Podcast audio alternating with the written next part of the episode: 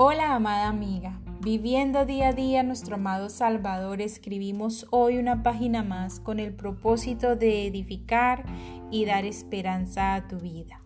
Finalizando con nuestro tema serie llamadas a vivir en oración, hoy veremos la tercera parte y última de los principios eternos de la oración. Ayer vimos el número 2 y el número 3. Hoy veremos el cuarto, quinto y sexto principios eternos de la oración. El cuarto corresponde a la oración, a que la oración revela tu dependencia. Y corresponde a la frase, el pan nuestro de cada día, dánoslo hoy. Después de poner primero los intereses de Dios, porque los días anteriores vimos las tres primeras peticiones tienen que ver con Dios, entonces se nos permite presentar nuestras propias necesidades. Al pedir al Padre por estas, aún por las más rutinarias, estamos reconociendo que es Dios quien provee para nuestras vidas y que es Él quien nos sustenta con su mano poderosa. Reconocemos que dependemos de Dios para el alimento diario, tanto espiritual como físico. Dios suple cada una de nuestras necesidades. Dependemos por completo de su bondad y esto incluye cada trozo de pan que llevamos a nuestra boca y saboreamos cada necesidad física que el Señor suple en nuestras vidas nos ayuda también a mantener nuestras responsabilidades espirituales. Quinto principio eterno. La oración revela la necesidad de ser honesta y clemente.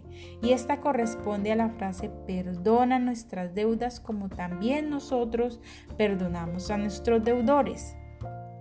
Al pedir de esa forma al Padre reconocemos que solo Dios puede darnos el valor y la fortaleza para reconocer nuestras faltas, errores y pecados y que solo Él puede llenar nuestro corazón con su gracia divina para perdonar a quienes nos hieren y ofenden.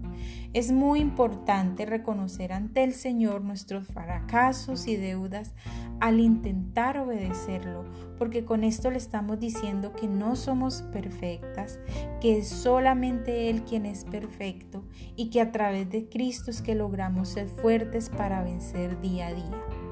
Sexto principio eterno. La oración implora la dirección de Dios y corresponde a la frase y no nos metas en tentación, mas líbranos del mal.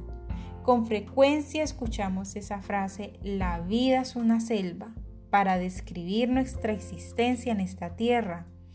Es fácil perderse en la selva, a menos que contemos con un guía nuestro guía omnipresente que siempre nos acompaña y vela por nosotras. Debemos buscar todos los días una vía de escape al mal de la tentación. No pidamos la remoción de las pruebas, sino protección para no caer en juicio cuando éstas nos abrumen. Líbranos del mal, no es librarnos de las pruebas sino que debe ser la oración de todo, todas las mujeres que desesperadamente buscamos ser guardadas del pecado por el poder de Dios. Es el clamor del corazón para la diaria salvación en la propia vida del poder del pecado y de Satanás. Oremos, amado Padre, dirige mi ser para siempre de dependo de ti, de tu inmenso amor. Enséñame a ser clemente con los demás y reconocer mis propias faltas y mi debilidad ante tu presencia. Guíame por la senda de tu verdad y te ruego que tu presencia siempre me acompañe. Amén. Con amor, Tania Olson. Nos veremos en una próxima más oportunidad, en una próxima serie con una reflexión más aquí en Diario de una Mujer Cristiana. Bendiciones mil.